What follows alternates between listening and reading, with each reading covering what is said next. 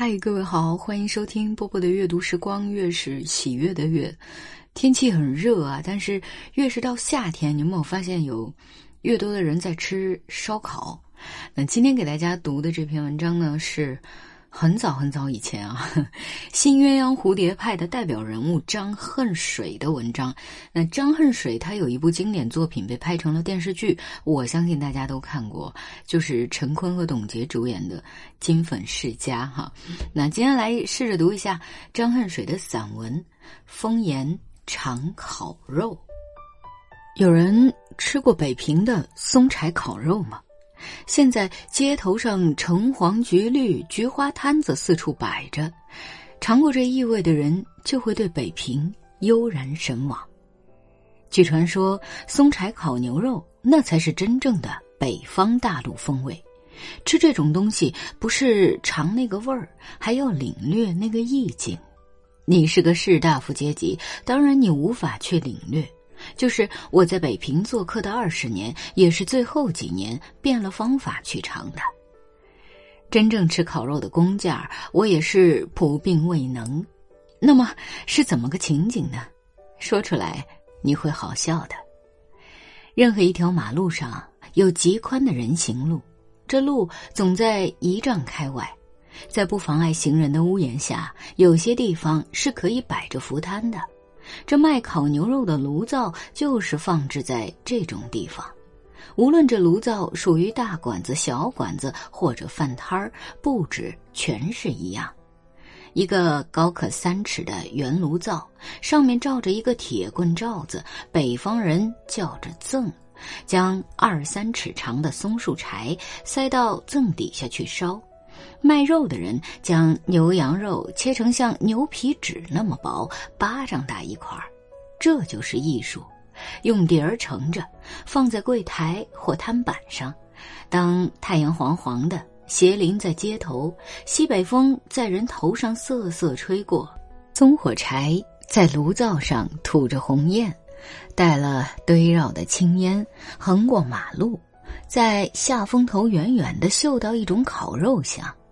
于是有这嗜好的人就情不自禁的会走了过去，叫一声：“掌柜的，来两碟。”这里炉子四周围了四条矮板凳，可不是坐着的。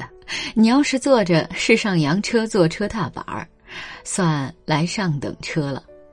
你走过去，可以将长袍大襟一撩，把右脚踏在凳子上，店伙自会把肉送来。放在炉子木架上，另外是一碟葱白、一碗料酒酱油的餐后物。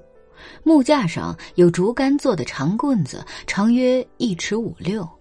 你夹起碟子里的肉，向酱油料酒里面一和弄，立刻送到铁赠的火焰上去烤烙。但别忘了放葱白去掺和着。于是，肉气味、葱气味、酱油酒气味、松烟气味融合一处，铁烙罩上吱吱作响，筷子越翻弄越响。你要是吃烧饼，店伙会给你送一碟火烧来；你要是喝酒，店伙给你送一只杯子、一个三寸高的小锡瓶来。这时，你左脚站在地上，右脚踏在凳上，右手拿了长筷子在凳上烤肉，左手两指夹了锡瓶嘴儿，向木架子上、杯子里斟白干，一筷子熟肉送到口，接着举杯抿上一口酒，那神气就大了。虽南面王无以易也，趣味还不止此。一个赠同时可以围了六七个人吃，大家全是过路人，谁也不认识谁。可是个人在赠上占一小块地盘烤肉，有个默契的君子协定，互不侵犯，各烤各的，各吃各的。偶然交上一句话，味儿不坏，于是做个会心的微笑。吃饱了。人喝足了，在殿堂里去喝碗小米稀饭，就着盐水疙瘩，或者要个天津萝卜啃，浓腻了之后再来个清淡，其味无穷。另有个笑话，不巧烤肉时站在下风头，炉子里松烟可向脸上直扑，你得时时闪开去揉擦眼泪水儿。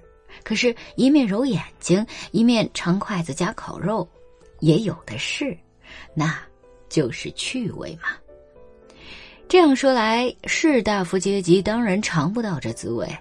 不，顺直门里烤肉碗家的灰棚里，东安市场东来顺三层楼上前门外正阳楼院子里也可以烤肉吃，尤其是烤肉碗家，每到夕阳西下喝小米稀饭的雅座里，可以搬出二三十件狐皮大衣。自然，那灰棚门口停着许多漂亮汽车。唉，于今想来。是一场梦。好了，文章就为大家读到这儿了。嗯，张汉水的文字大家喜欢吗？因为其实他那个年代离呃我们的现代已经非常非常的近了，所以读起来没有那么的拗口哈。当然了，如果你听到这儿觉得有点饿，又已经是深夜了的话，稍微克制一下。我是波波，在厦门跟各位说晚安了。